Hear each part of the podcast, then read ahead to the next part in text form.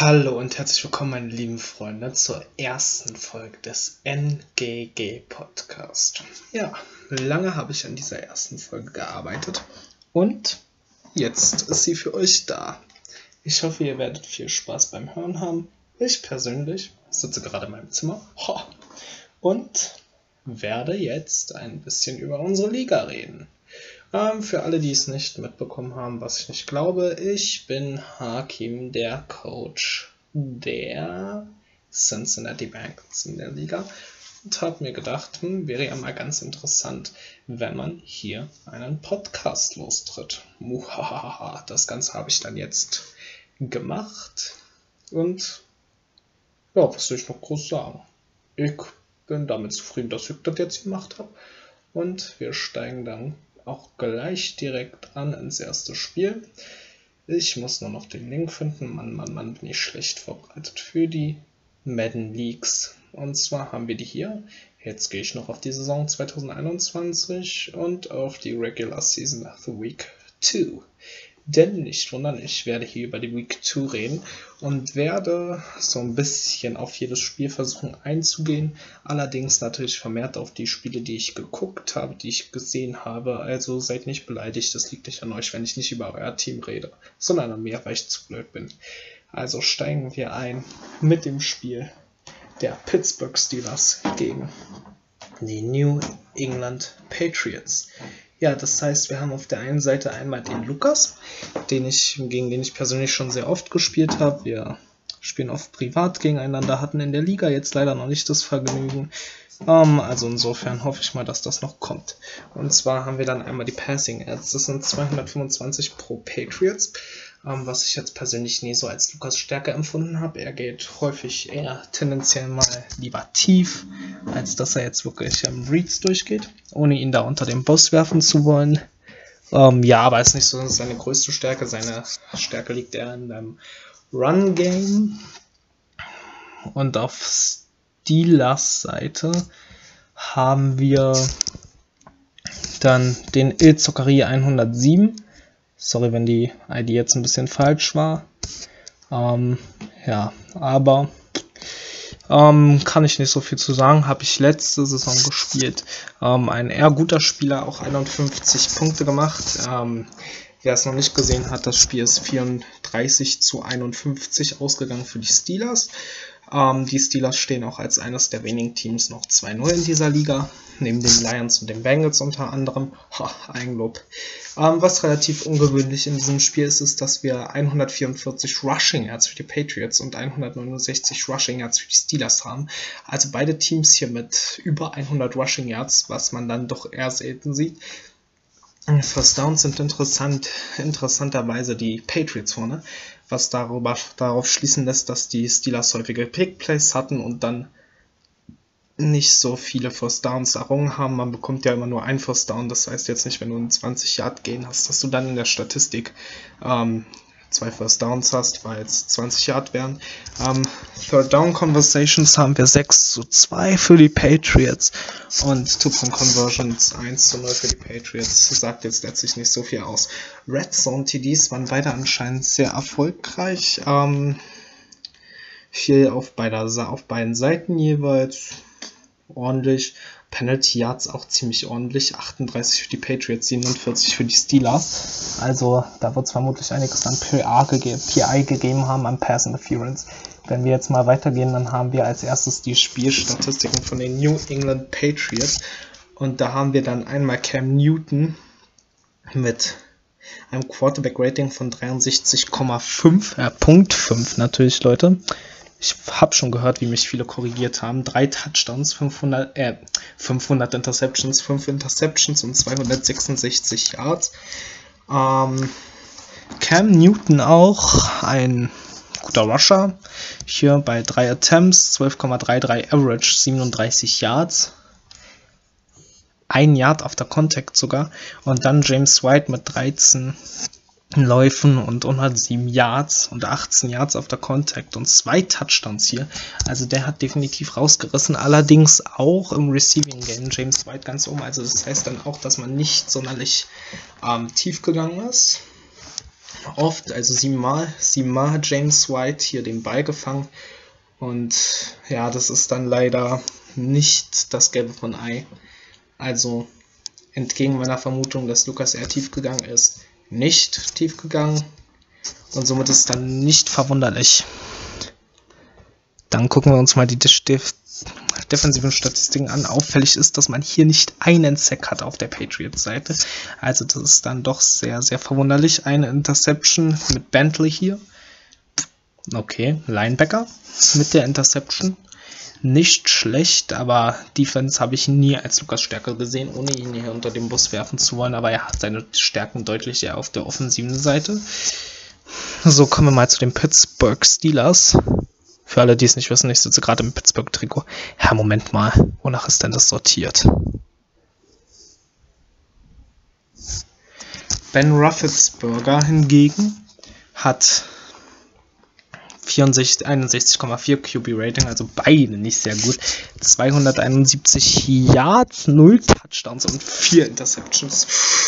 Eieieiei, das sieht nicht gut aus. 51 Punkte dann trotzdem gemacht. Das wiederum ist stark. Dann, oh, und dann eines der krassesten, der, der krassesten Moves hier in der Offseason. Todd Gurley hier mit 169 Yards bei 24 Läufen, macht 7,404 für den Lauf. Also, das ist ja krass. Da schickst du den zweimal in den Lauf und zack, hast du ein neues First Down mit Todd Gurley. Das ist stark. Fünf Touchdowns erzielt, null Fumbles. Das willst du haben. Auf Receiving-Seite Eric Ebron hier mit zwei Receptions, Juju mit drei, Johnson und Gurley dann auch nochmal mit zwei im Running Game. Also das ist stark. Dann haben wir hier Nelson äh, mit einer Interceptions, mit einer Interception. Also auch hier. Michael Hilton nochmal mit einer Minka, mit einer Terrell Edmonds mit einer und Justin Lane sogar mit einer. Phew, das will schon einiges heißen. Also die New England Patriots verlieren auch ihr zweites Spiel 34 zu 51. Um, ähm, was mir bei den Patriots aufgefallen ist, ist Jamal Chase mit vier Receptions, der Rookie hier. Und Mike Evans, der für den First Overall Pick nach New England gegangen ist, aus dem schönen Temper ins arschkalte Foxborough. Naja. Kann man auch diskutieren, ob man das so machen muss wie der gute Herr Evans hier. Dann kommen wir zum nächsten Game. Das Washington Football Team, geleitet von Eric aka Easy Money hier, gegen die Los Angeles Rams, unseren letztjährigen Super Bowl-Gewinner, allerdings jetzt mit neuem Coach. Ähm, das Spiel ist 55 zu 21 ausgegangen pro ähm, Football-Team. Also hier hat man ganz klar wieder gesehen. Im Video habe ich mir persönlich angeguckt. Ganz häufig wurde auf Rams Seite der Titan angeworfen. Und obwohl das nicht funktioniert, obwohl das überhaupt nicht verteidigt wurde hier vom Footballteam, konnte man dann schlussendlich doch noch ein Rezept finden, um hier, ich sag mal, die Rams Offense bei nur 21 Punkten zu halten. Passing Yards waren 249 auf Seiten der Rams gegen 288 auf Seiten der des Footballteams. Rushing Yards, ein überragende 155 gegen gerade mal 47 Rushing Yards hier pro Footballteam. Also das ist unglaublich. Und auch hier wieder sehen wir eine klare Diskrepanz zwischen Ergebnis und First Downs. 13 zu 8 pro Rams. Dann 5, 6, äh, 5, 5 zu 0 Sacks, auch pro Footballteam. Also da sieht man schon, in welche Richtung es dann geht. Third Down Conversions 5 zu 4 pro Rams. Dann haben wir hier Jared Goff, 3 Touchdowns, 3 Interceptions, 281 Yards und QB-Rating von 93.69. Also nicht wirklich schlecht, aber auch nichts Weltbewegendes, gerade in der Madden-Welt. Dann Rushing, Darren Henderson, Junior hier mit 13 Rushes für 47 Yards, also definitiv keine Bäume ausgerissen, 3,6 3,161 pro Lauf. Wenn man sich dagegen dann mal den Average von Gurley gibt mit was. Mit klar, mit deutlich über 7 sieht man halt, wie entscheidend das Rushing Game in der NFL und auch gerade in Madden sein kann. Kontrollierst du die Uhr, kontrollierst du alles. So einfach kann Madden manchmal sein. Ähm, dann gehen wir mal weiter. Cooper Cup, eine Reception, Everett hier mit einer Tyler Higby, der vorhin von mir schon angesprochen wurde, mit 7 Receptions, 6,71 pro Reception, 47 Yards und 17 Yards after Contact. Also man sieht hier schon mal ganz klar die 47 Yards, die man im Rushing Game erzielt hat über Henderson, wurden hier ganz alleine schon von Higby im Passing Game erzielt. Dann Van Jefferson nochmal mit 6 Receptions für ein 12er Average. Huiuiuiui. Und dann 72 Yards für Van Jefferson insgesamt. Marquise Goodwin müsste das sein mit 4 Receptions für 22,25 Yards. Alter, der ist ja mal komplett eskaliert. Und 89 Receptions. Äh, 89 Reception Yards, Receiving Yards. In der Defense liegt Michael Brockers. Steht hier ganz oben. Tackles. Ein Tackle. Null Frost Fumbles. Keine überragenden Statistiken hier für die Defense. Kommen wir nun zum Washington Football Team, zum WFT. WTF denke ich mir da nur ganz oft. Dwayne Haskins hatte einen überragenden Tag. 128.5 Quarterback Rating, 85,17 Completion Percentage, 288 Yards, also fast 300 Yards hat man gegen diese Defense um Aaron Donald geworfen und 5 TDs und eine Interception. Im Rushing Game Antonio Gibson, der, der nun im Second Year ist, also Second Year Player mit 10,78 Durchschnitt pro Lauf.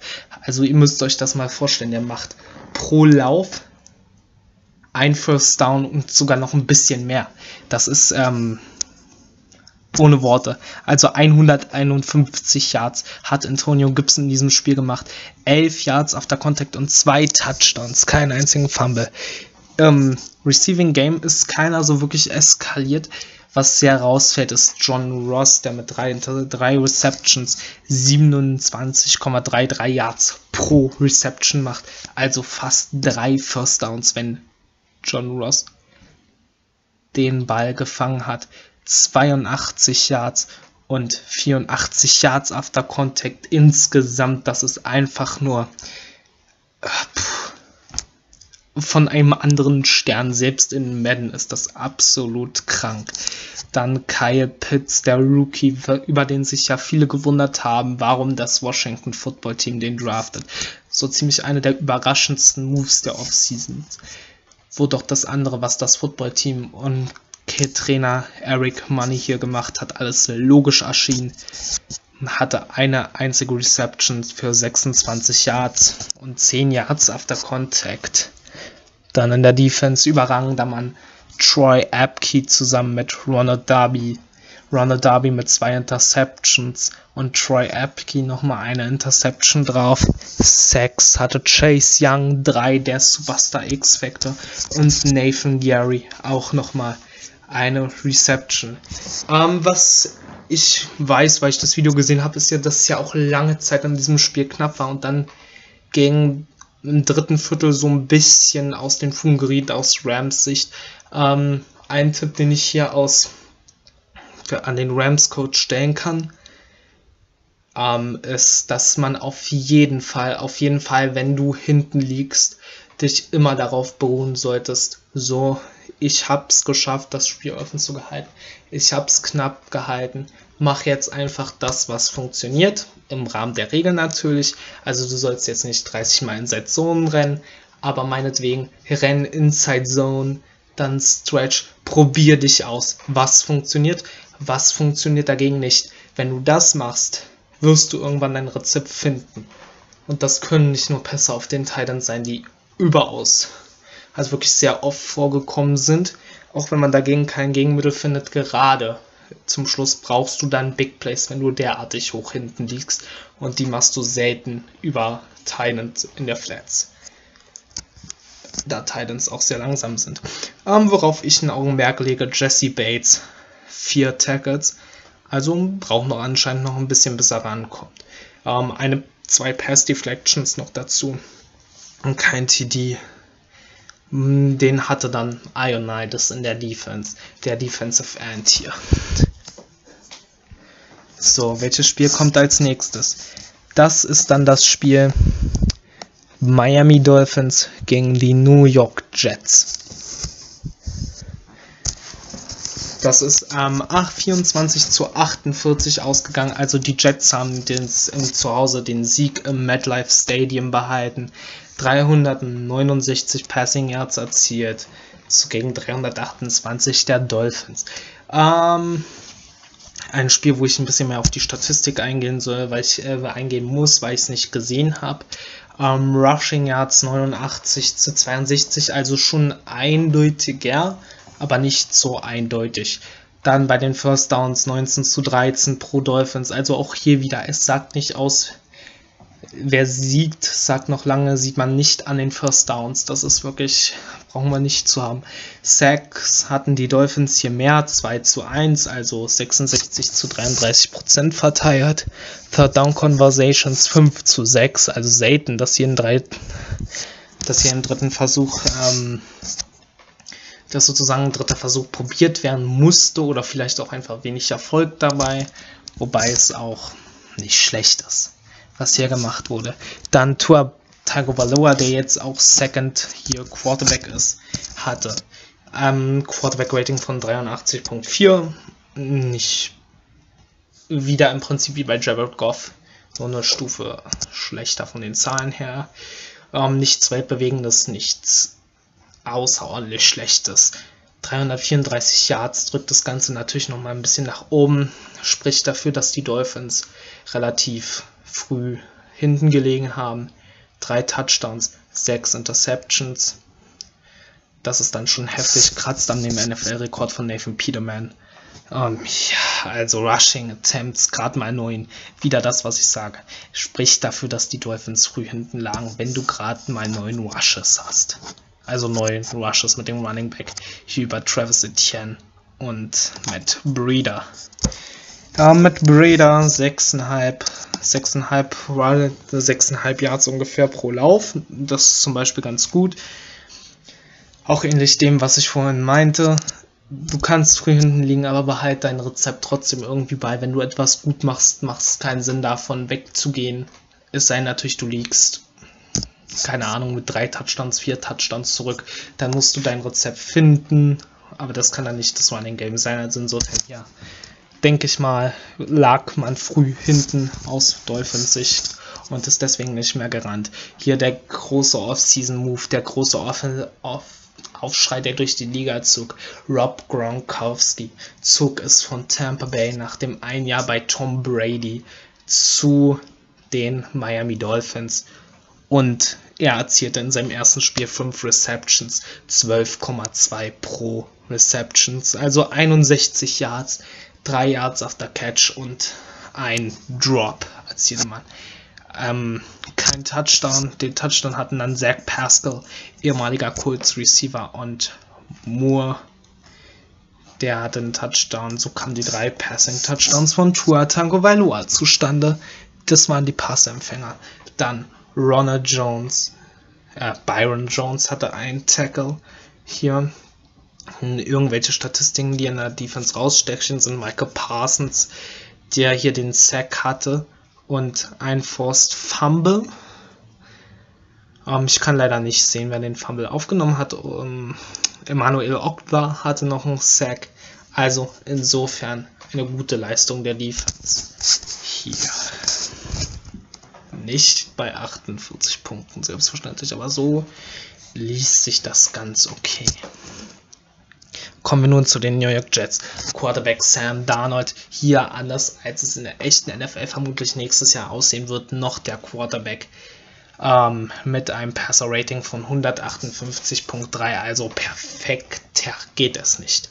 90% seiner Pässe hat er angebracht. Ey, Dann 381 Yards und 4 Touchdowns bei keiner Interception. Le'Veon Bell, der ja in echt mittlerweile bei einem Super Bowl Contender ist, also nicht mehr bei den Jets, ist dann eigentlich schon fast selbstverständlich, wenn man Super Bowl Contender sagt, mit 6 Rushes, 1,66 pro Lauf, ja, 10 Yards. Das ist ähm, übel. Dann 5 Yards auf Yards after Contact und ein Touchdown, genauso wie Sam Darnold, der einen Rushing Touchdown noch dazu hat, zählt nicht zum Passer Rating mit rein, oder? Nee, ich glaube, hier zählt das beim Passer Rating nicht rein. Das ist dann das QBR von ESPN. Dann Gainwell, 11 Rushes hier für 5,27 Yards, 58 Yards insgesamt, 5,27 Average Yards, also durchschnittlich pro Lauf und 58 Yards. Dann Le'Veon Bell im Receiving Game auch nur eine Reception, also der ist komplett raus. Rookie Jalen Weddle, der höchst gedraftete Receiver, ich glaube sogar der erste Nicht-Quarterback in diesem Draft mit 7 Receptions für 33 Yards pro Reception, 231 Yards und 66 Yards auf der Contact sowie zwei Touchdowns. Also Leute, das, meine lieben Leute, ist eine komplett komplette Eskalation auf allen Ebenen. Dann gucken wir mal auf die Defense. Maye, eine Interception, eine Pass Deflection und ein Touchdown, also war die Interception gleich ein Pick 6. Desire hat dann auch eine Interception, genauso wie Igwibuike und AJ Bouye, für den er dann noch dann doch noch ein Partner gefunden wurde, anscheinend zum Traden oder er ist in die Free Agency gegangen. Ich weiß es nicht. Auf jeden Fall scheint es auch eine gute Offseason bei den Jets gewesen zu sein. Ähnlich wie zu den nächsten Teams, zu, wo wir gleich, zu dem wir gleich kommen, wo ich natürlich am meisten zu sagen kann. Hier haben wir dann die 0-2 Raiders gegen die 2-0 äh, Bengals, meine Bengals. Da brauche ich ausnahmsweise mal nicht die Statistiken, um drüber zu reden. Cool, kann ich mein Handy in der Zeit reinmachen. Ähm, also, ihr hört vielleicht gerade, ich sitze hier wie gesagt in meinem Zimmer auf dem Stuhl. Ich fahre ein bisschen umher. Also, ja, immer schwierig über eigene Spiele zu reden und sich nicht selbst zu loben, gerade wenn man 49 Punkte erzielt hat. Aber es war natürlich auch ein Spiel, in dem Madden, und so viel kann ich sagen, beide Coaches, ich habe ja danach noch ein bisschen mit dem Raiders Coach geschrieben, sich wundern, was da abging in dem Spiel.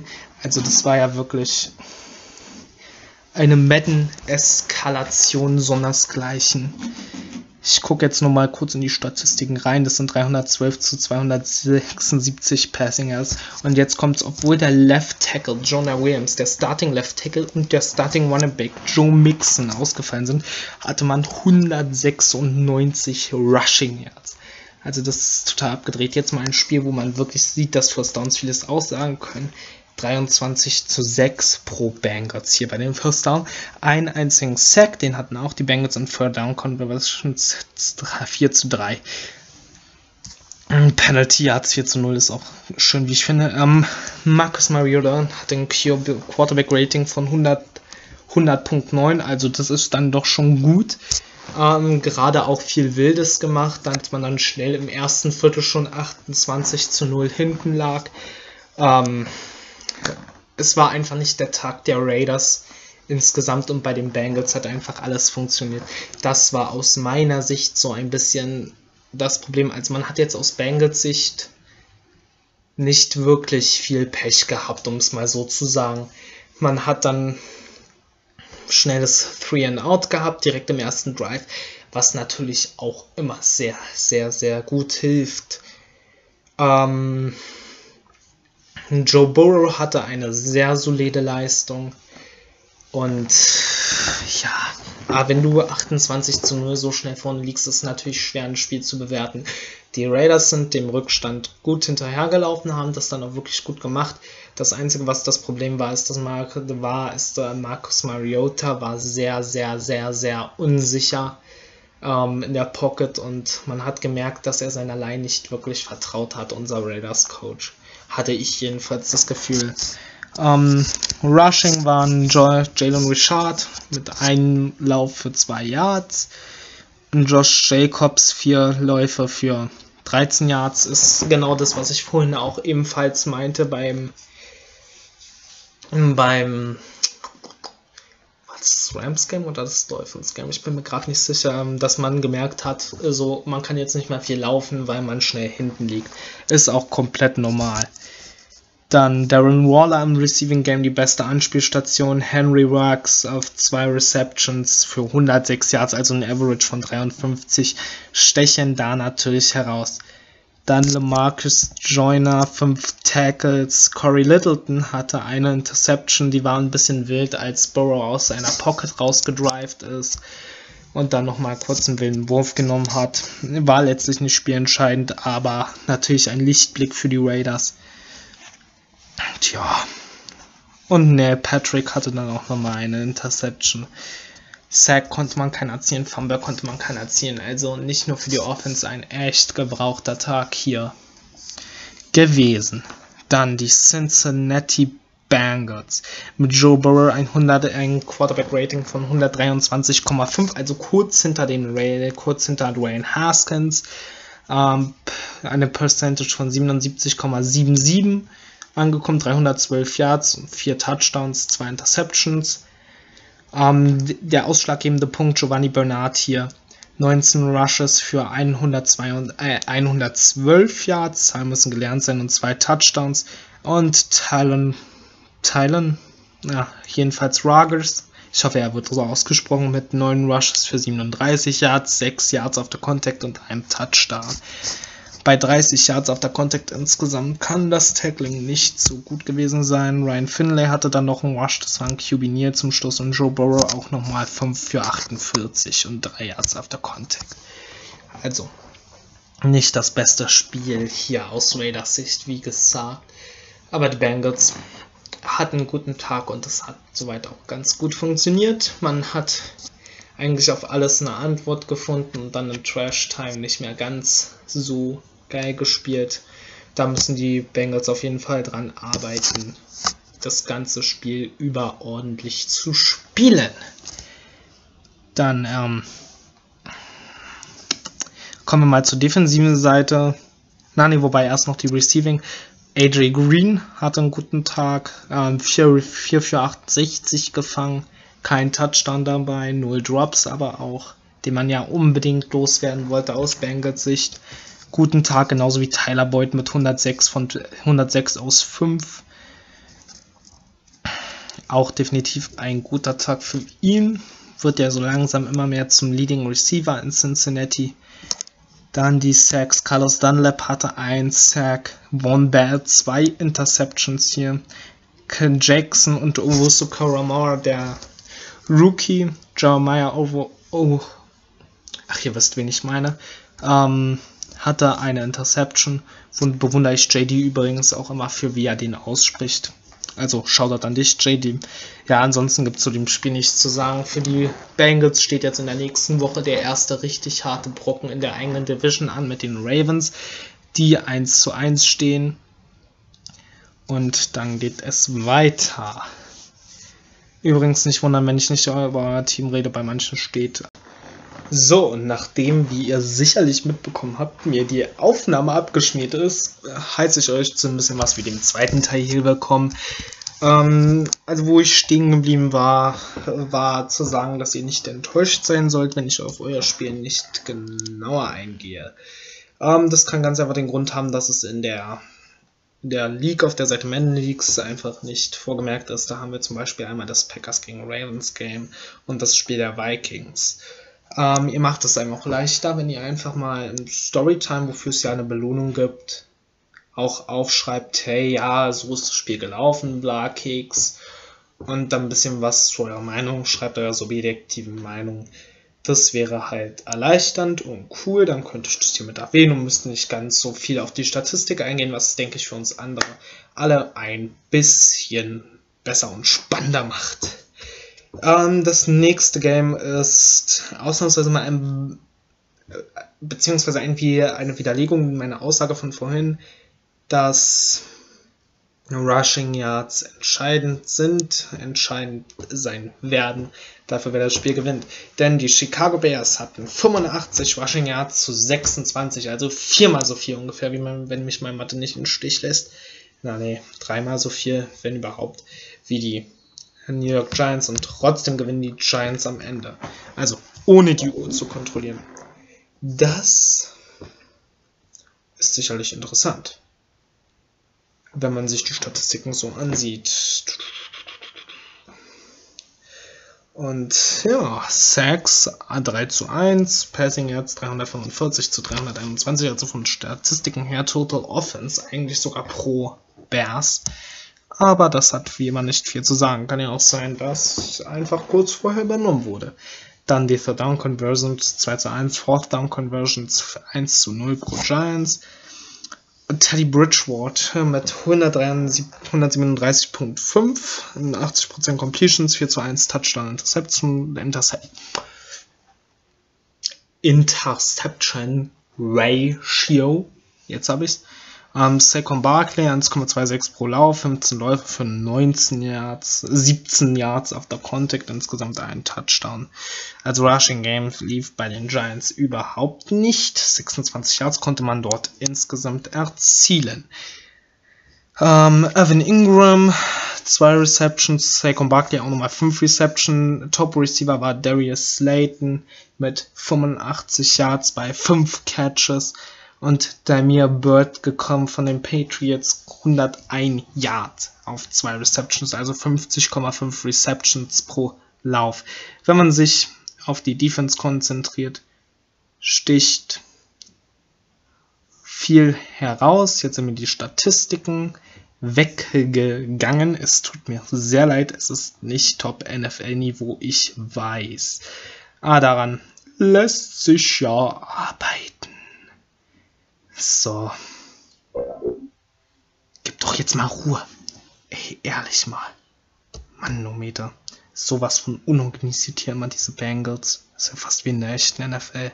Buh. Ich kann die Fans schon pfeifen hören. Ähm.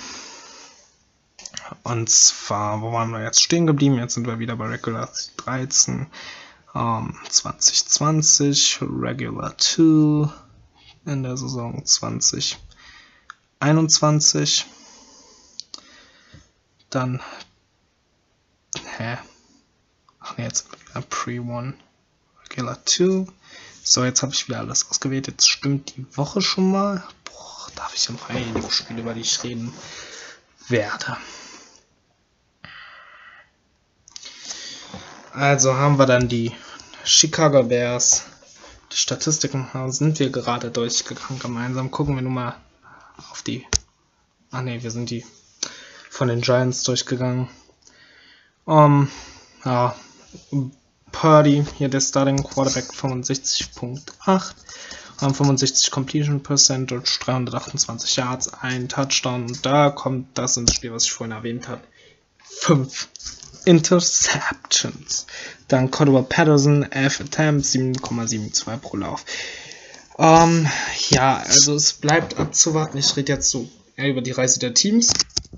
Im zweiten Teil, wo das hingehen kann, hingehen wird, vielleicht auch.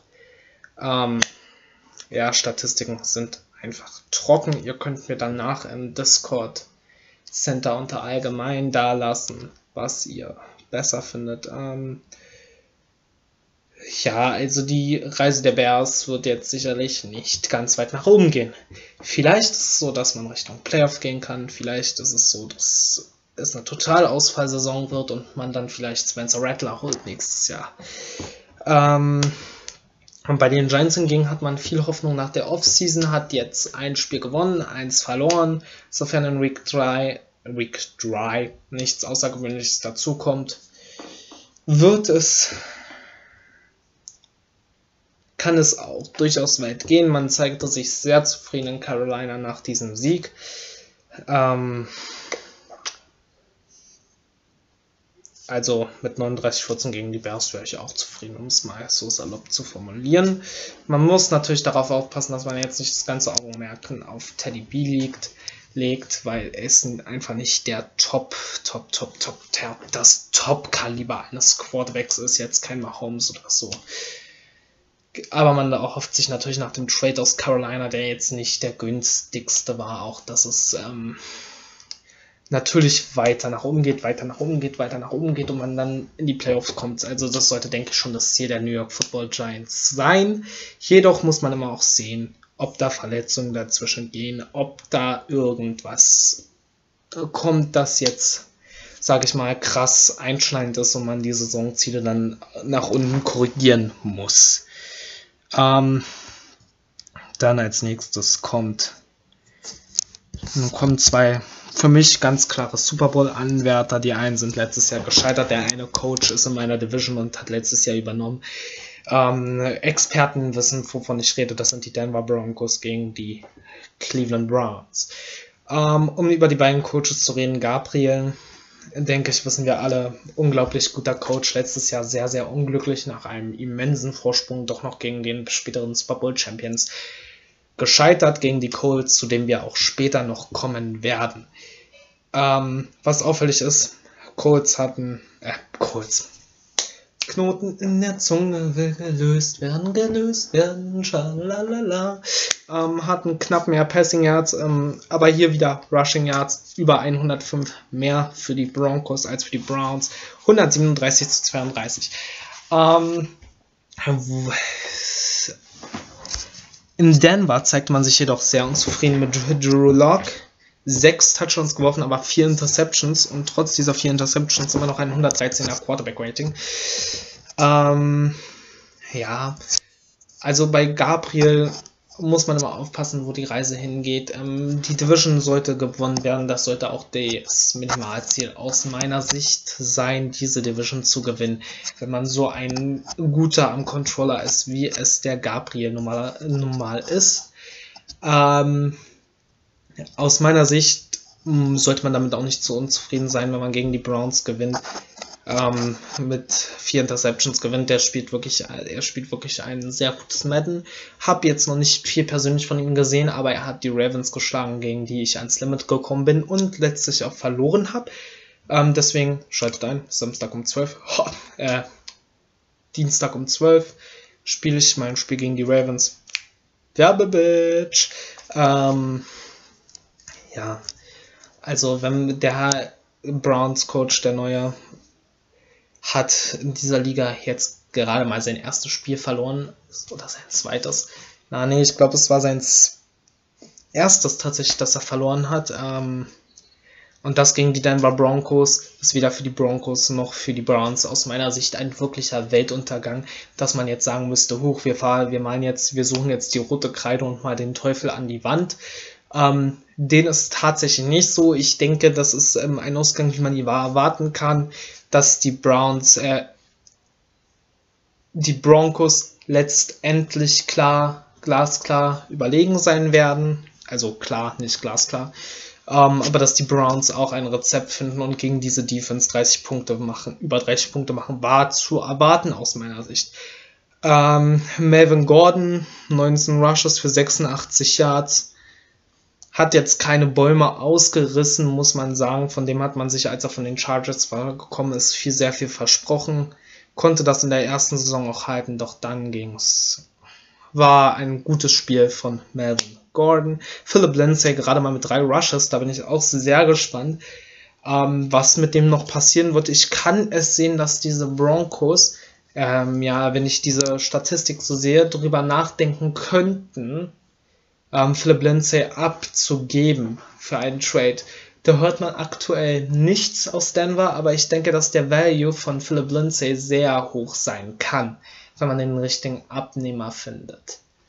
Gerade ein Team, das einen starken One-Two-Punch hat, ähnlich ähm, einen starken One-Two-Punch braucht, für den wäre es vielleicht wichtiger, einen guten Running Back zu holen. Für den konnte man vielleicht auch mehr bekommen. Aber das ist jetzt einfach mal ein, ein Gerücht, das ich jetzt einfach mal so in den Raum werfe, ohne wirklich Ahnung davon zu haben, was der Gabriel dann letztlich machen würde. Gucken wir mal auf die Statistik bei den Browns. Da gibt es ja einen, oder gab es ja nach Woche 2 war es, glaube ich, ähm, eine heftige, eine heftige Wutrede des Coaches. Ähm, infolgedessen wurde natürlich dann auch Baker Mayfield, wie sicherlich alle mitbekommen haben, auch auf den Trade-Block gesetzt. Ähm, was man definitiv verstehen kann bei acht Interceptions in einem Spiel. Da ist er dann der neue NFL-Rekord Nathan Peterman überboten. Das muss man definitiv auch so erstmal hinbekommen. Ähm, Nick Chubb 9 Rushes, also das Rushing Game, Running Game scheint man relativ schnell aufgegeben zu haben, wenn man nur 9 Rushes insgesamt hatte für 23 Yards. Äh, für 32 Yards ist das nicht gut, darüber brauchen wir gar nicht reden. Und Rush Running Game kann dominant sein, dominieren in der NFL. Sehen wir an vielen Teams, die dann die Gegner vom Platz halten mit ihrer starken Offensive.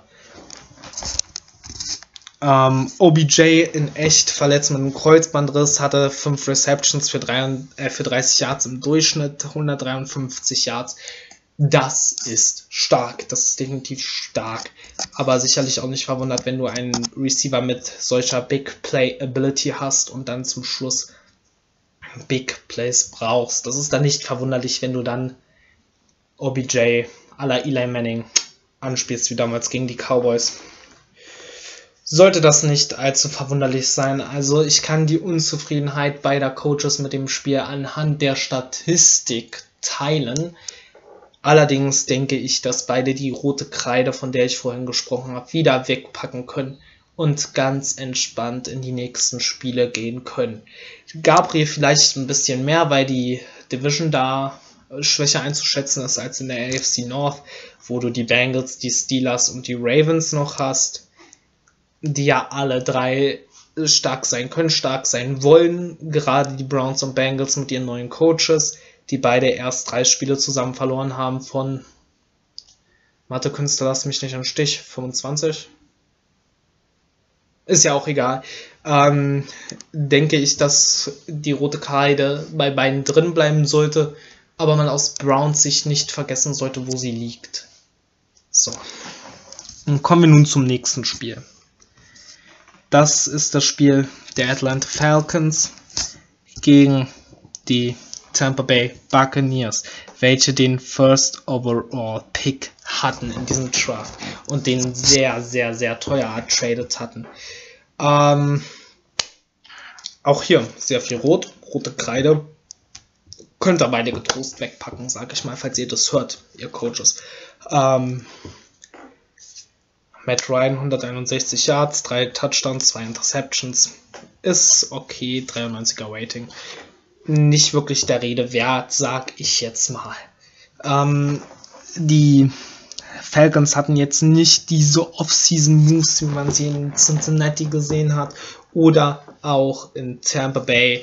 Aber dafür macht man bislang einen ganz soliden Job und konnte hier nun den Saisonsieg einfahren gegen den First Overall Pick Trevor Lawrence, der eine sehr so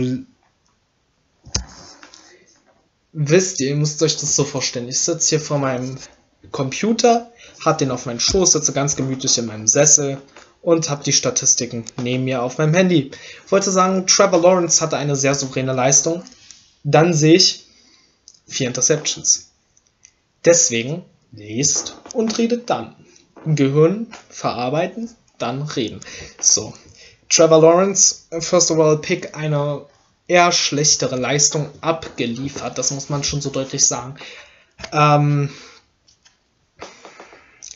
die Buccaneers hatten ja Mike Evans in der Offseason sozusagen verloren oder hergegeben, ganz wie man es nimmt, für Trevor Lawrence.